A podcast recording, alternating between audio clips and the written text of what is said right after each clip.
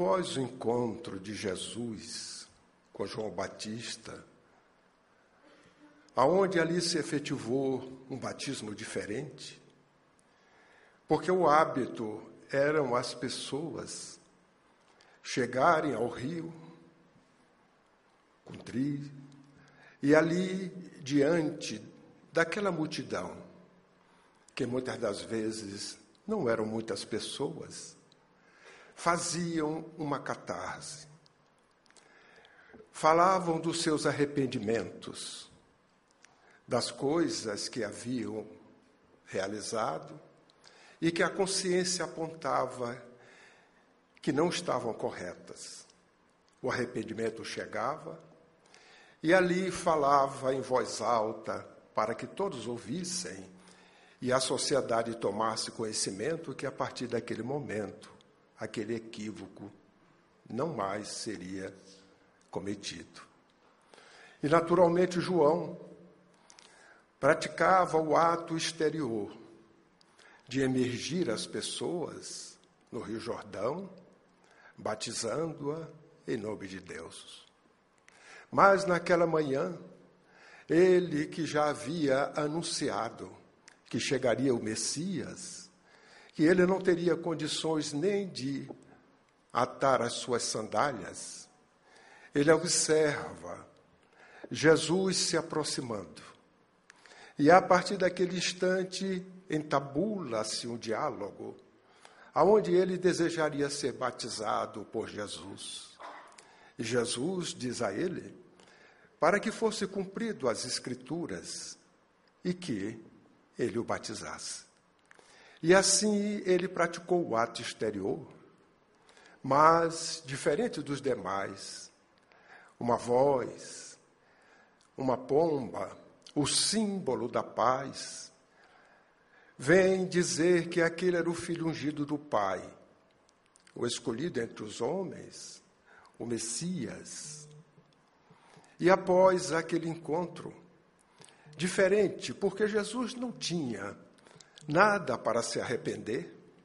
Jesus não teria nada a dizer àquele público, a não ser estar ali presente para que as Escrituras fossem cumpridas.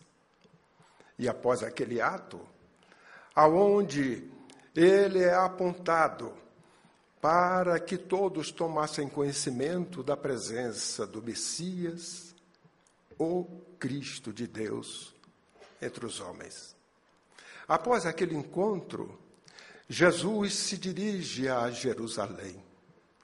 Em Jerusalém, ele, diante da contemplação do templo, é observado e atraído por doutores da lei, doutores que eram teóricos e praticamente ociosos, que observavam aquele homem de um perfil diferente, um olhar também diferente, chamando a atenção, se aproximaram.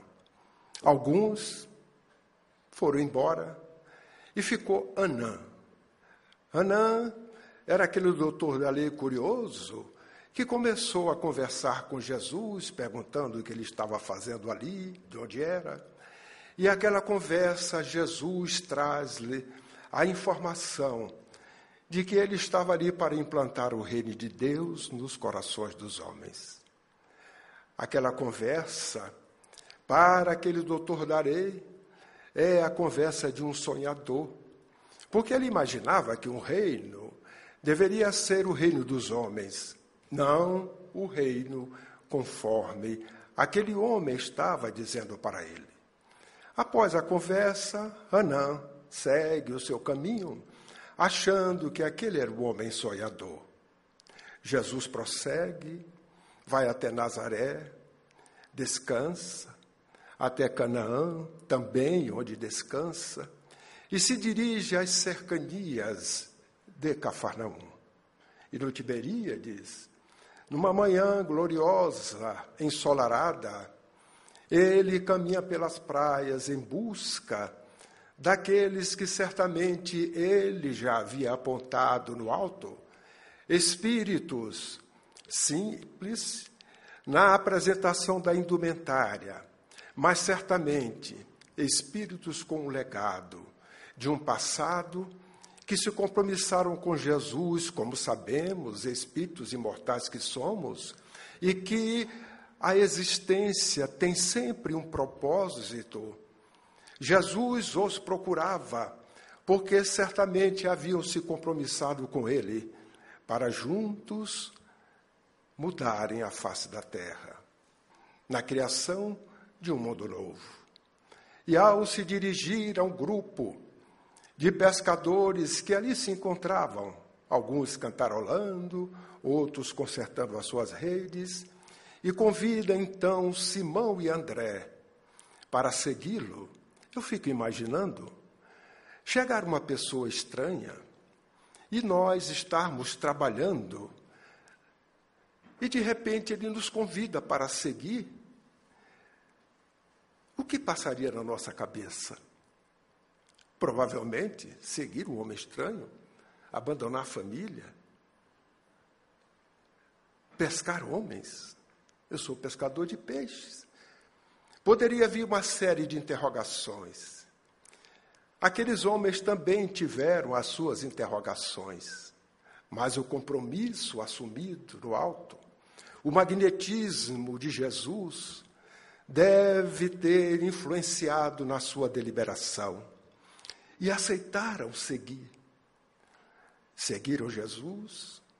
Depois, Jesus encontra mais dois, Tiago, João, vai à cidade, convoca Levi, que era aquele cobrador de impostos, que se encontrava em seu escritório, realizando a sua tarefa, e Jesus, da mesma forma, convida-o, e ele diz que está pronto para segui-lo. E assim Jesus foi formando o seu apostolado. Na primeira oportunidade, Jesus os esclarece e os orienta para a construção do reino de Deus nos seus corações. Dá-lhes primeiro uma condição, que é necessário a fidelidade a Deus.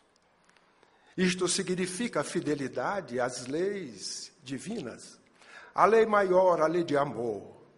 Fidelidade à lei que se encontra nas nossas próprias consciências. Este foi o diálogo inicial de Jesus com seus discípulos.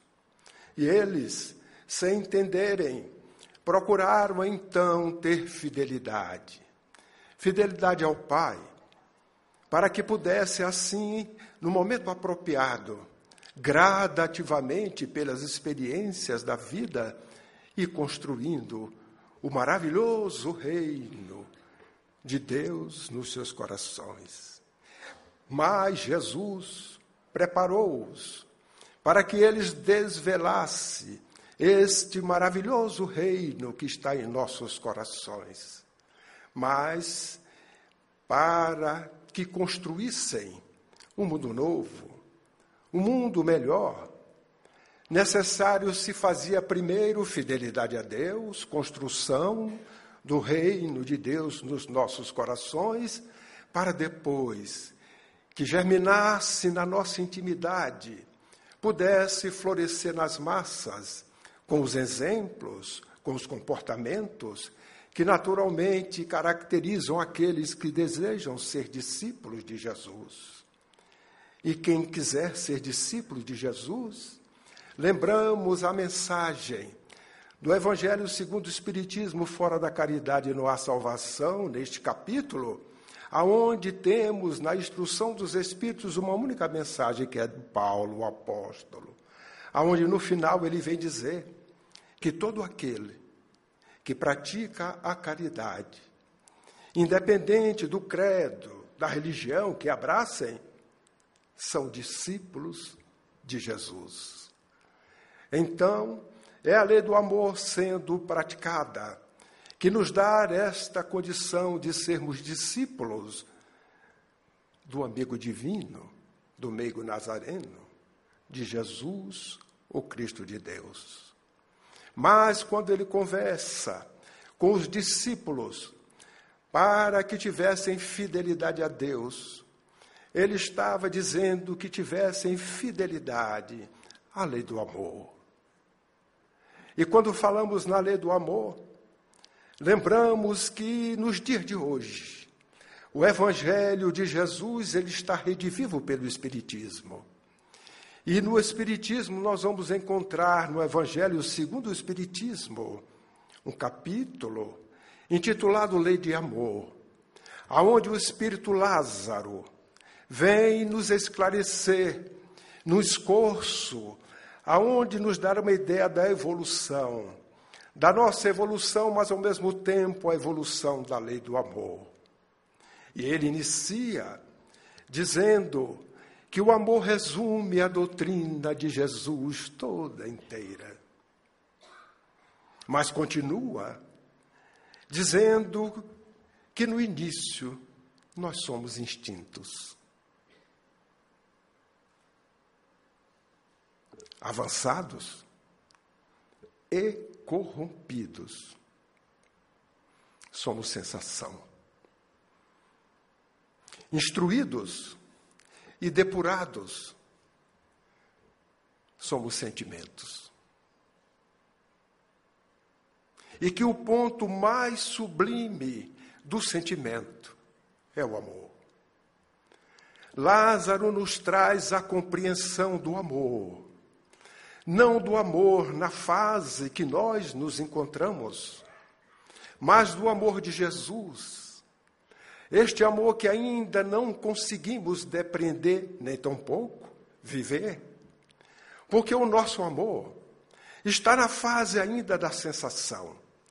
Todos nós, saindo da simplicidade e da ignorância para a angelitude, passamos por todo esse processo evolutivo.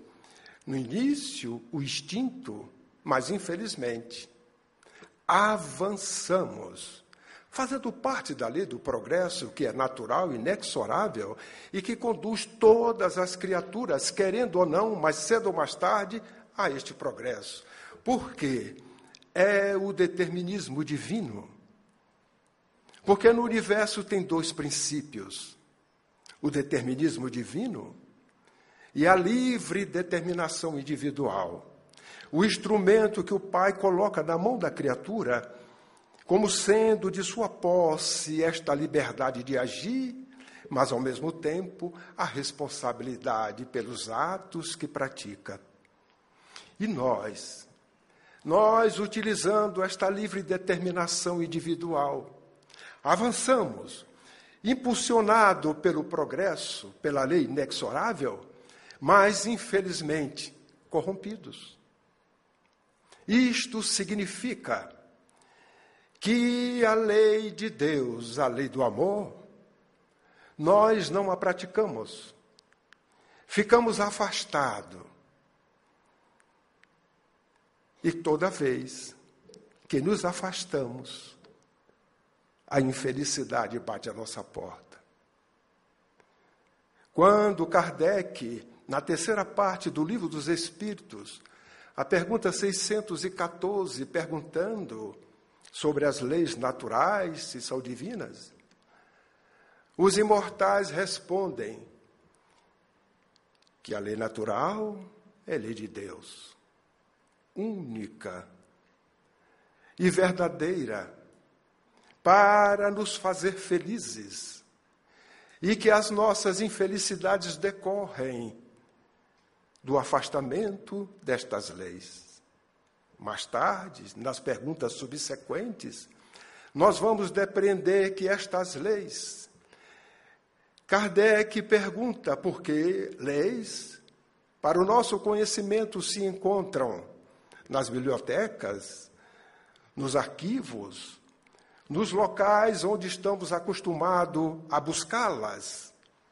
E a resposta dos imortais é surpreendente, porque diz-nos que estas leis estão em nós mesmos, nas nossas consciências, para que nós não nos apartemos delas jamais. Mas a livre determinação individual, o livre-arbítrio, fez-nos afastar dela. E vem nos dizer nestas perguntas subsequentes que nós, além de afastarmos, esquecemos. E o pior, abandonamos. E é por isto que o Pai, na sua misericórdia, resolve trazer até nós o exemplo maior da lei do amor, porque a humanidade, a época, desviando-se destas leis, desviando das leis que estão dentro de nós, na própria consciência, tomamos caminhos equivocados, porque estávamos avançando e ainda estamos de forma corrompida, afastados, longe, abandonados. E as consequências nós já sabemos: o sofrimento, a dor e o sofrimento. Mas nós verificamos que nesta fase corrompida em que nós nos encontramos, o que possuímos é a sensação. Nós ainda não temos sentimentos, apesar de usarmos o termo sentimento a todo instante. E como a fase é de transição para o mundo novo, Jesus desvelou para a humanidade dois maravilhosos mundos. O mundo da intimidade, o mundo que está íncito e que tem como regulador, como orientador, como esclarecedor, as leis divinas que está também dentro de nós, nas nossas próprias consciências. Revelou-nos um outro mundo que deveria ser construído.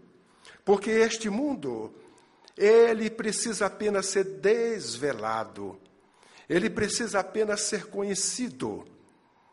Mas, se assim fizermos e adentrarmos a este mundo maravilhoso, nós iremos construir um outro mundo maravilhoso, um mundo de paz, um mundo de harmonia, um mundo aonde viveremos como os irmãos e humanidade respeitosamente, sem guerras, sem conflitos, mas nos olhando todos como uma humanidade, um único rebanho, cujo pastor é aquele que nos conduz para a felicidade. Mas o mundo que nós precisamos desvelar em nós ainda está blindado blindado, não nos deixando chegar e abrir as suas portas para experienciar as maravilhas deste mundo que se encontra em estado latente, aguardando apenas a nossa vontade, a nossa coragem, a perseverança de abrirmos as portas que blindam a adentrar a este mundo, que é maravilhoso, é um mundo que brilha. É um mundo que sabemos que brilha, mas ainda não chegamos a ele. Quando nós começamos o desejo de adentrar a este mundo, há um conflito, há uma revolução interna. Por quê? Porque crescendo de forma corrompida, tivemos hábitos que estes hábitos se tornaram tão naturais, tão espontâneos. E nós sabemos que para que as coisas sejam espontâneas, necessários que faz que a antecedência desta espontaneidade haja disciplina e haja repetição. E o nosso crescimento neste avanço corrupto foi na ausência do bem. E nós tivemos disciplina e repetimos tanto que a ausência do bem nos dias de hoje, ela se faz de forma tão natural que não precisamos fazer esforços. Mas quando despertamos pela necessidade da construção deste reino maravilhoso dentro de cada um de nós, nós encontramos uma muralha com várias portas para que nós possamos abrir cada uma delas e um dia vivermos este mundo maravilhoso.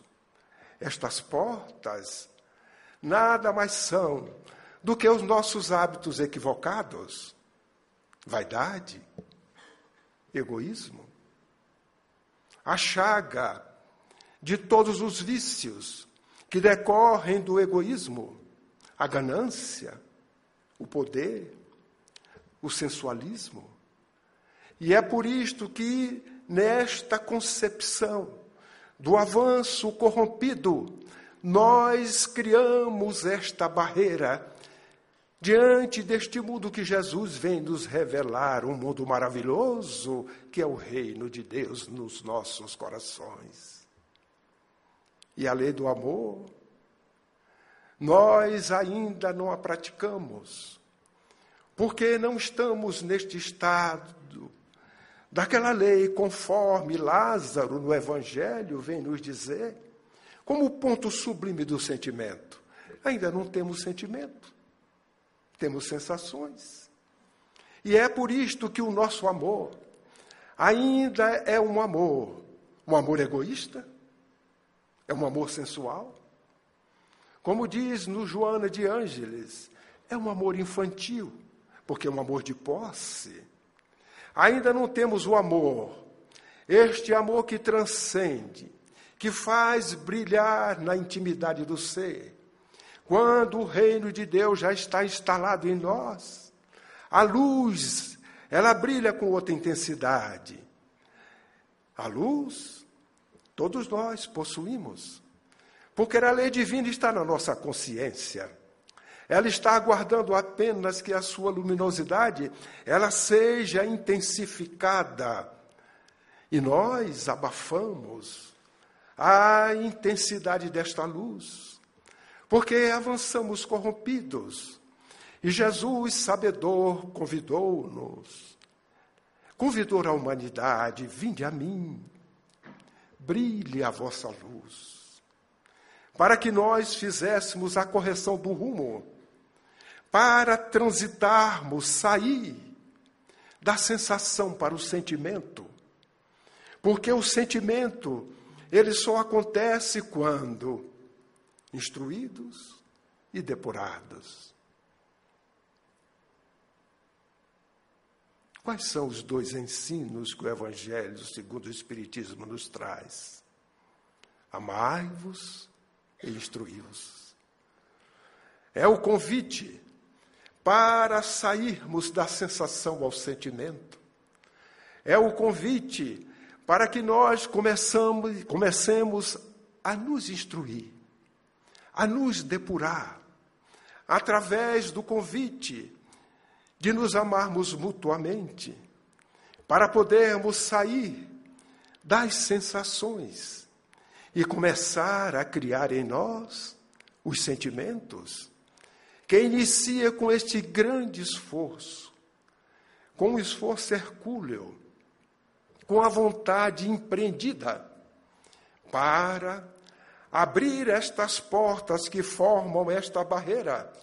A este mundo que nós devemos adentrar, mais cedo ou mais tarde, utilizando a nossa livre determinação individual, porque sentimos dificuldade de utilizar a lei natural da destruição, que significa reforma, renovação, regeneração, para que a nossa vaidade se transforme em humildade. Mas devemos lembrar que humildade, não se, ela não se restringe apenas à simplicidade. A humildade verdadeira é a obediência. Quem é obediente é humilde. Por isto que Jesus foi o exemplo é inigualável de obediência e de fidelidade à lei divina. Porque o seu compromisso foi com o Pai, para relembrar-nos a lei do amor. Daí a sua humildade pela fidelidade ao Pai. Por isto, o exemplo inigualável. Jamais na face da terra teremos um exemplo do amor conforme ele nos deu. Mas é o guia, é o modelo é o exemplo maior da lei do Senhor entre nós. ainda não reconhecido pela humanidade. Mas adentramos numa nova fase, numa fase de transição para um mundo melhor. Mas este mundo melhor só será construído se tivermos fidelidade a Deus e adentrarmos a este mundo íntimo maravilhoso que nos aguarda. E dizemos assim que é maravilhoso, porque não temos a experiência, como todos nós, porque se fôssemos anjos, se crescêssemos instruídos e depurados, não estaríamos aqui. Porque a terra, ela não é um paraíso ainda, e nós não somos anjos, mas pelo pensamento, pelas informações que já somos aquinhoados há dois mil anos, somos capazes de vislumbrar que é um mundo maravilhoso, e já podemos até sentir os albores, os arredores deste mundo maravilhoso, quando nós empreendemos esforços para aplicar a lei do amor. Quando verificamos que somos vaidosos. E quem é vaidoso? Quem é vaidoso é aquele que ainda é ignorante. Porque ele ignora as leis divinas. E nós, pelo menos, já não ignoramos. Já conhecemos o Evangelho de Jesus. Ele já tocou os nossos corações.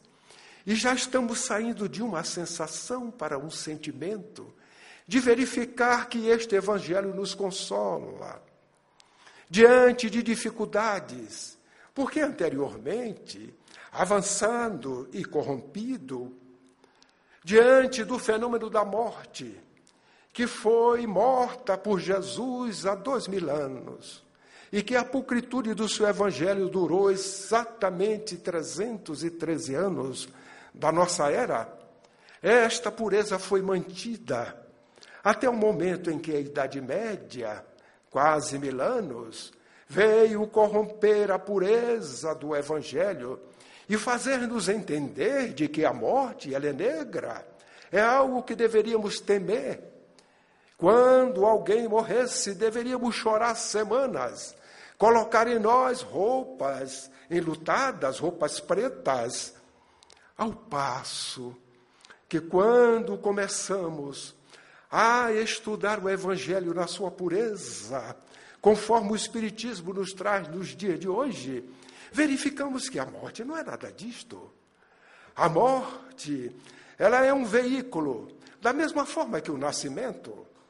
O nascimento é um veículo que nos conduz de uma dimensão verdadeira para uma dimensão temporária, na vestimenta de uma energia mais densa, de um corpo que restringe as percepções nossas do universo ou dos universos pelos sentidos, os sentidos que ainda não são depurados, os sentidos que nós assim chamamos, as percepções daquilo que está no exterior. Por isto que Emmanuel vem nos dizer que nós não vemos o exterior pelos olhos, porque os olhos são apenas instrumentos para a visualização do que se encontra fora de nós. Mas nós vemos o exterior com a nossa intimidade, com o nosso interior. E quando para nós o dia parece enlutado, se o nosso interior está impregnado da mensagem cristã do Evangelho de Jesus, a morte, que para tantos é negra, é um ponto aonde tudo acaba, nada continua. Nós já vislumbramos que é a continuidade da vida, porque é o veículo da vida que nos conduz a outra vida, aonde nós deveríamos agradecer a Deus o retorno de onde nós viemos. E, naturalmente, se tivermos a consciência tranquila, é porque nós mesmo sem sermos completistas, aprendemos a começar a abrir algumas destas portas para que esta blindagem deste mundo novo, que deve ser construído dentro de nós, comecem a brilhar a nossa luz.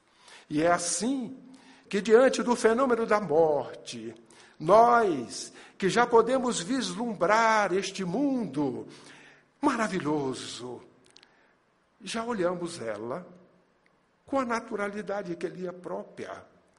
Já derrubamos o véu da ignorância, o véu do temor, mas entendendo os desígnios de Deus, porque estamos praticando a fidelidade às leis divinas, a confiança de que o Pai é amoroso. Ele não castiga as criaturas, mas dá oportunidades a todas indistintamente, para que nós possamos aprender, mesmo diante da queda. Quando nós caímos, há um aprendizado. E Jesus veio nos trazer aprendizados inúmeros, inclusive com a queda. Nada, nada que Jesus fez não haja um ensinamento. Conhecemos apenas os exarados no Evangelho, e dali retiramos da letra o seu espírito, e ele começa então os ensinos a tocar nos nossos corações. E quando toca, ainda mesmo com as barreiras a serem vencidas, para chegarmos a este mundo novo, já começamos a sentir as suas maravilhas. Por isto, afirmamos que este mundo é maravilhoso, mesmo sem ter ainda chegado a ele, porque estamos nesta fase da sensação, do crescimento não mais corrompido, mas abandonando as corrupções, os hábitos equivocados, afastados da lei divina, para que tenhamos fidelidade fidelidade a Deus, no nosso pensamento, nos nossos atos, nas nossas ações. E quando assim praticamos, já sentimos o consolo, a paz, porque a morte, para alguns, é ainda este pano negro que empana o conhecimento além dela. Mas nós já sabemos que quando nascemos, somos recebidos no seio materno e paterno, no lar que nos acolhe, e ao mesmo tempo, a saudade daqueles que ficaram e que prometeram, de onde nós viemos, estar conosco, nos ajudarmos durante a vilegiatura, sem interferirem ou violentarem a nossa consciência, mas ajudando-nos para que nós saiamos deste hábito corrompido para a instrução, para a depuração, para que os sentimentos comecem a aflorar. Quando retornamos, aqueles que nos abrigaram, que não têm a compreensão da imortalidade, atrapalham até o retorno. Mas os que têm, compreendem e ajudam, porque fica apenas a saudade, um até logo, que mais cedo ou mais tarde, todos nós nascemos, estamos carimbados ao retorno. Quando? É como se for uma passagem de trem ou de avião, seja o veículo que quiserem, que nós compramos e não sabemos quando é que ele passa. Mas sabemos que devemos estar preparados para quando chegar o momento do embarque, a nossa mala está pronta, mas carregada das propriedades que são nossas. Que a nossa inteligência ela esteja mais desenvolvida que os valores morais eles estejam mais agregados à nossa luz, mais brilhosa do que quando nós chegamos, e que o nosso conhecimento se ampliou.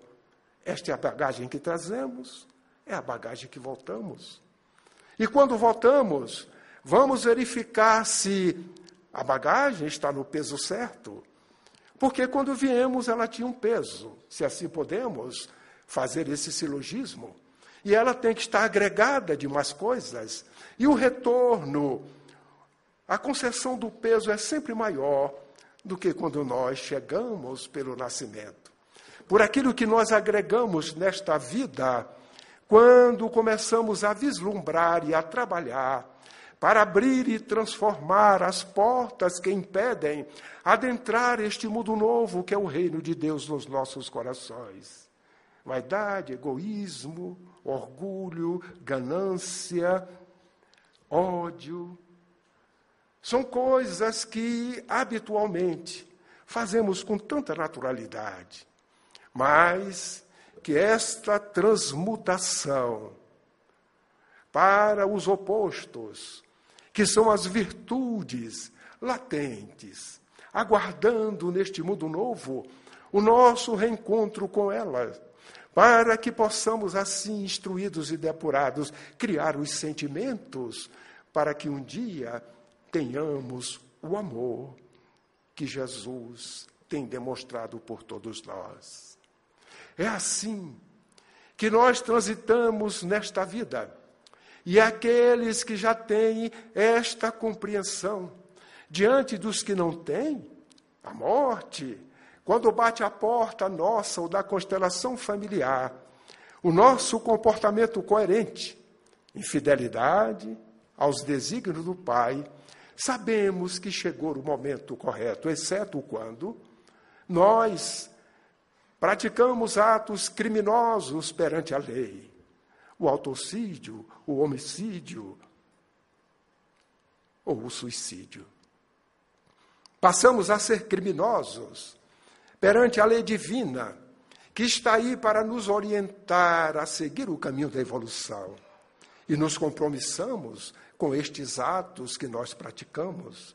E, naturalmente, a misericórdia do Pai não nos castiga, mas faz-nos outras oportunidades para que a nossa determinação livre, a livre determinação individual, o livre-arbítrio, tenha outras oportunidades, para que nós não recorramos no mesmo erro. Por isto que Jesus nos ensinou que na queda nós podemos aprender. Se hoje formos visitar a Palestina, Israel. Certamente os guias turísticos vai nos levar ao caminho que Jesus trilhou para chegar ao Gólgota. E nós sabemos que neste caminho havia milhares de pessoas, inclusive dentre elas, se não a sua totalidade, mas um grande percentual, de pessoas que Jesus encontrou quando aqui estava e consolou os seus corações, curou-as quando se fez necessário, mas na realidade sempre advertiu: O que queres que eu faça? Para identificar naquele ensejo, no desejo de quem desejaria ser curado, qual era a verdadeira intenção. E quando eles diziam ou falavam, Jesus apenas na sua condição espiritual, utilizando o seu magnetismo, dizia: A tua fé te curou, e eles se curavam. Houve exemplos daqueles que se dirigiam a Jesus, nem próximo a ele chegavam, não tiveram nem oportunidade, como a mulher hemorroidiza, que ela chegou a simplesmente tocar na túnica de Jesus. Aqueles nem tocaram, eram dez leprosos, e que gritavam: Mestre, cura-nos, à distância. E Jesus, ao vê-los, pede para retorná-los, a fim de que eles fossem ao encontro dos doutores da lei, para dizer-lhes e mostrar-lhes o fato de que eles já estavam curados da lepra. E assim, eles vão retornando. E durante aquele período que andavam, foram verificando que as manchas rosas dos seus corpos começavam a ter outras tonalidades. E ao longo da viagem, verificaram de que estavam curados. E, naturalmente, dentre eles, havia um, que era samaritano. E nós sabemos que os fariseus e os samaritanos eram praticamente inimigos, porque as suas próprias crenças elas não eram coincidentes. Os samaritanos não acreditavam na ressurreição e tinham eram vistos pelos fariseus como sendo inimigos. O nazareno era considerado inimigo do samaritano. Mas Jesus trouxe outro exemplo no diálogo com uma mulher à beira de um poço, uma samaritana, onde ele convidou a beber a água que sedenta por todo e sempre, que é justamente a mensagem da construção do reino de Deus dentro de nós. E ela então faz o seu papel, difundindo que ali se encontrava o Messias, porque ele provou a ela que conhecia coisas da sua intimidade que ela não imaginava que um nazareno poderia conhecer. E é assim que nós vamos verificando este processo de Jesus. Vai ensinando. E o samaritano, o único que não poderia procurar os doutores da lei e os fariseus, porque não encontraria receptividade. Ele então imagina: vou voltar. Vou voltar para agradecer. É o único que retorna, porque os outros certamente voltaram às suas vidas normais. Queira Deus que desta forma não mais na corrupção, no avanço, na lei divina, que é a lei do amor. Mas aquele samaritano voltou ao encontro de Jesus para agradecer. E Jesus traz mais ensinamentos onde se encontravam os outros, porque ele sabia que aquele voltaria por ser dentre os dez o único samaritano que certamente a sua consciência traria de volta a gratidão por ele e pelos outros que não voltaram. Mas, lembrando o fato de estarmos numa viagem à Palestina e, naquele momento, o guia nos conduzindo ao Gólgota, ele vai nos dizer certamente que ali se encontravam milhares de pessoas e que Jesus, carregando a sua cruz, caiu aqui, caiu ali, e vai certamente dizer os lugares, ou os pseudos lugares, às vezes que Jesus caiu e levantou.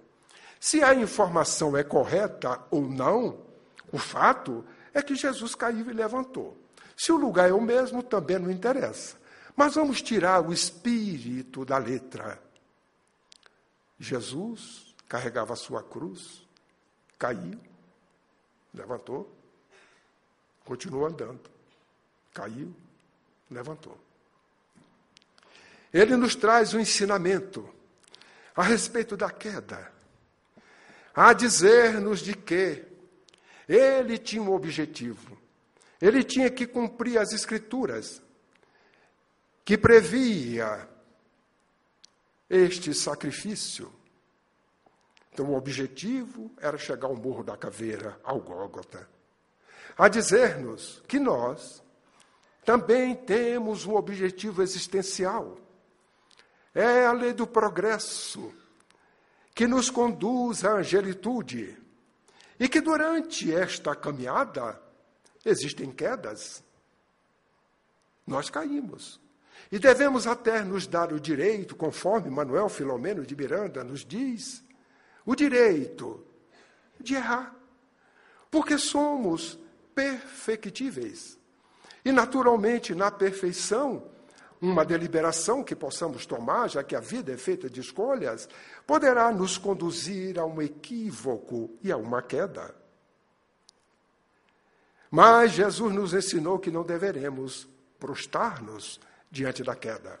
Porque ele caiu, levantou, andou, caiu à frente. A dizer-nos de que diante da queda nós não deveremos sentir-nos culpados, mas deveremos nos reerguer diante do equívoco, observarmos as causas que nos levaram ao equívoco e, diante destas causas, tomarmos resoluções para que o erro não se repita.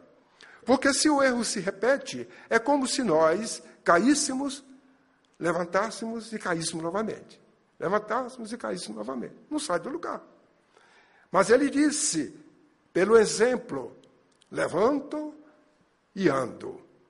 Se caio novamente, é uma outra experiência, uma experiência mais avançada neste caminho da evolução, porque eu não caí no mesmo lugar. É uma experiência nova que me trouxe oportunidade do aprendizado. Como sou perfectível naquela queda, novamente eu analiso, verifico as causas, corrijo-me e já aprendi, porque um erro semelhante à primeira queda eu não cometo mais. O erro semelhante à segunda queda eu também não vou cometer mais. E assim eu vou agregando experiências. Levanto-me e continuo até chegar ao Gólgota. Mas a lição daquele caminho nos traz um outro grande exemplo. Porque a lei permitia que qualquer daquelas milhares de pessoas que ali estivesse pudessem, por misericórdia, chegar próximo daquele homem e dizer-lhe: Deixa eu carregar sua cruz. A lei permitia, ninguém assim o fez.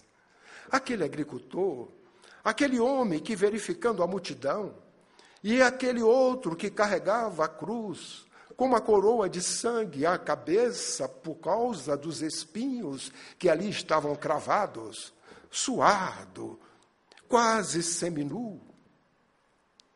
Ele teve misericórdia, se aproximou, a lei deixava, os romanos permitiram, e ele pede para carregar a cruz. Jesus podia chegar para ele e dizer: Sirineu, a cruz é minha. Eu é que tenho que carregar. E eu vou carregá-la até o final. Lhe sou muito grato. Mas não, outro ensinamento.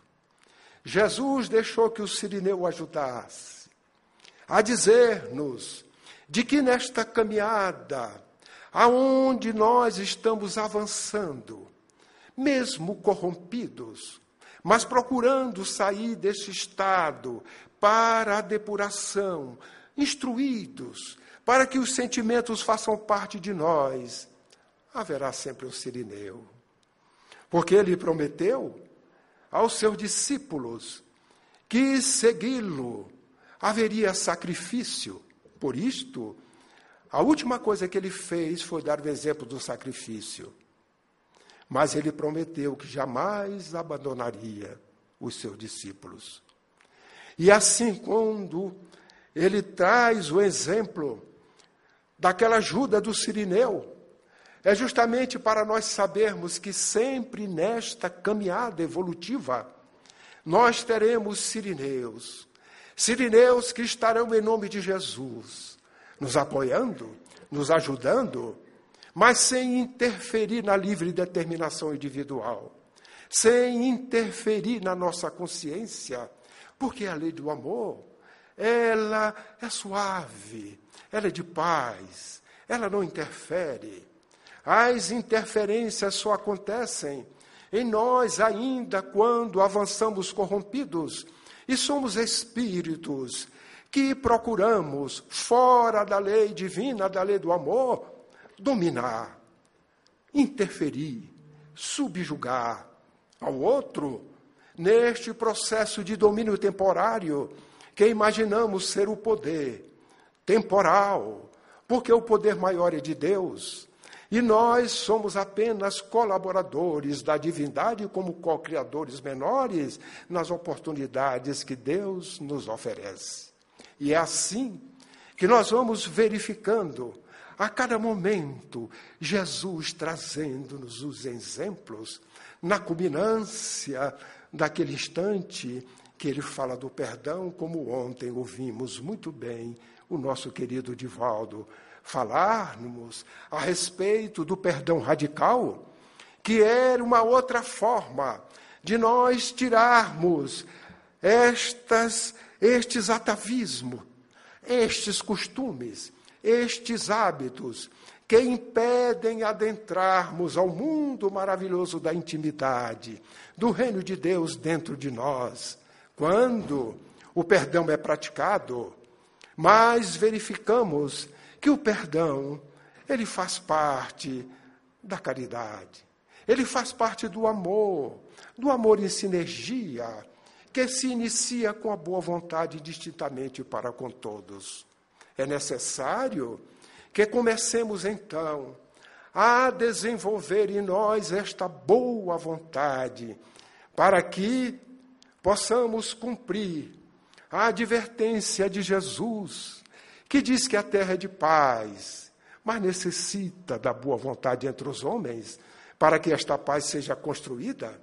Mas já sabemos que a paz também não é conforme ao longo das existências, avançando e corrompidos como fomos, querendo a paz, buscando-a no exterior, nas lutas, nos conflitos, nos domínios, para que esta paz temporária durasse o tempo enquanto outros não tomassem o poder ou o domínio que temporariamente nós estávamos gerenciando. A minha paz vos dou, não dou-la como o mundo. Assim registra o evangelista João no capítulo 14. E nós já sabemos hoje que a paz que Jesus nos trouxe começa, todos já sabem, em mim. Começa em cada um de nós. Esta paz que nós devemos construir, mas não de forma mais afastadas da lei divina a paz interior. E estes momentos graves que nós passamos, estes momentos em que a humanidade passa, são os momentos mais adequados. Direi o laboratório mais apropriado para nós identificarmos se estamos construindo esta paz. Porque são nos momentos mais graves que as deliberações mais difíceis são tomadas. Mas também são nestes momentos mais graves que nós podemos verificar como está a nossa intimidade, como está o reino de Deus dentro de nós. Porque se os conflitos externos, eles nos incomodam, eles traz para dentro de nós insegurança, nervoso, impaciência, sem fé no futuro. É sinal que o nosso interior ele está em guerra tanto quanto o exterior. E que nós ainda nem sequer estivemos na fronteira deste mundo maravilhoso que Jesus nos ensinou que é a construção do reino de Deus dentro de nós. Entretanto, se os conflitos exteriores, as guerras, os momentos que nós estamos vivenciando, traz em nós sentimento de esperança, de confiança em Deus, porque fiéis ao Pai, nós temos confiança nos seus desígnios e sabemos que tudo passa, e isto vai passar, por mais que dure e que existe no horizonte os albores de um avançar que já somos aquinhoados com as notícias de que este mundo novo está sendo construído. E nós desejamos ser protagonistas desta construção. Se, pelo menos, a esperança, a confiança nos desígnios do Pai invade nossos corações, nos dá uma tranquilidade, é sinal que nós já estamos construindo esse reino maravilhoso. Ainda não estamos vivenciando-o em plenitude, mas já estamos abrindo algumas portas que impedem adentrar a este mundo, porque a paz que este momento nos traz interiormente e o conflito externo é sinal de fidelidade a Deus. É sinal de que a construção deste reino está acontecendo em nós. E, ao mesmo tempo, que, como protagonistas destes dias, estaremos também construindo esse reino novo, este mundo novo, este mundo de paz, que a transição nos conduz à regeneração que, como mundo regenerado, é um mundo de transição para um mundo feliz, ao qual todos nós desejamos herdar.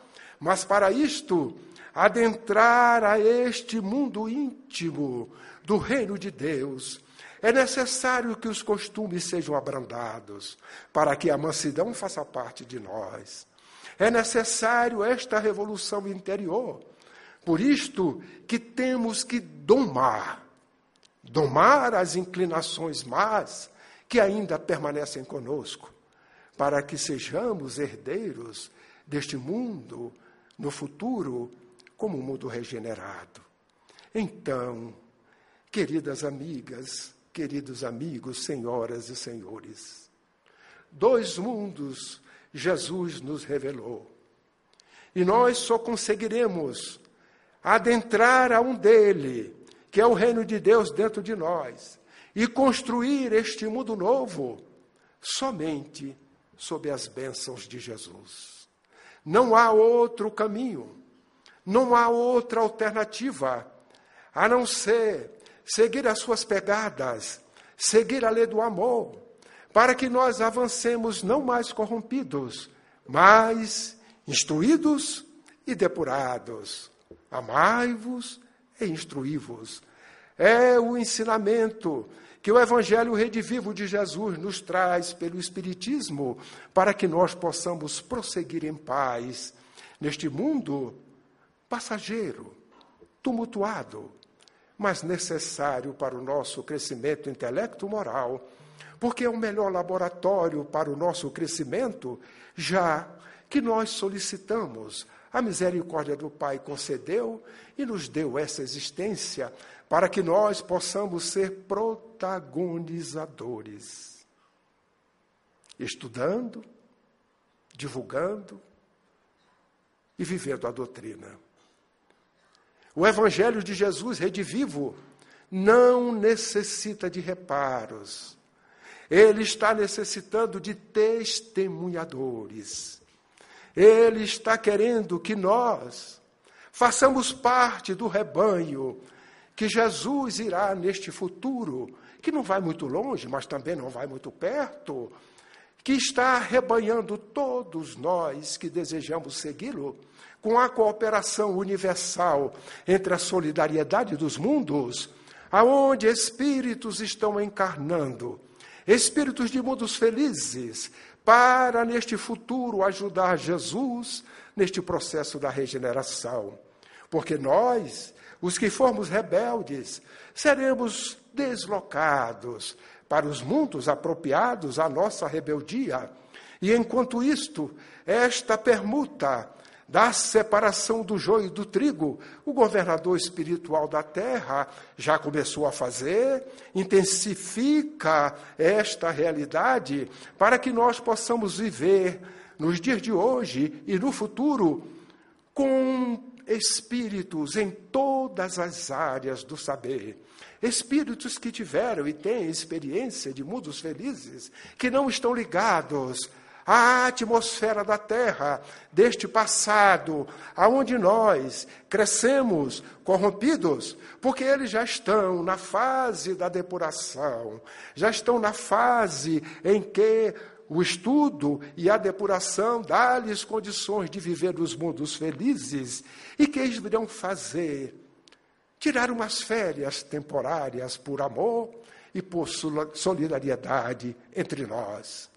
Não estranhemos os mais jovens, se no futuro tivermos em todas as áreas do saber espíritos realizando as suas atividades à luz do Evangelho, mesmo que não tenha a denominação religiosa de A, B ou C, mas serão homens de bem, que estarão praticando o bem, praticando a caridade, e todo, conforme Paulo diz, que pratica a caridade é discípulo de Jesus. E eles serão e são discípulos do Cristo de Deus para poderem realizar este mundo novo, ajudando-nos, porque nós fomos tão rebeldes que poderíamos fazer este mundo novo sem estas ajudas. Mas a nossa corrupção, o afastamento da lei divina foi tão grande que há necessidade desta solidariedade para que este aprendizado mútuo exista entre os irmãos e a humanidade, porque todos nós fazemos parte da humanidade da Terra. Mas quando temos esta consciência e olhamos o cosmo, vamos verificar que somos uma parte ínfima da humanidade cósmica, dos filhos de Deus, aonde a nossa visão cósmica, lá neste mundo novo, iremos olhar não só para a humanidade da Terra, porque já saberemos que somos irmãos, filhos de Deus, morando na mesma casa, mas extrapolando a nossa visão para as humanidades que se encontram também no processo evolutivo.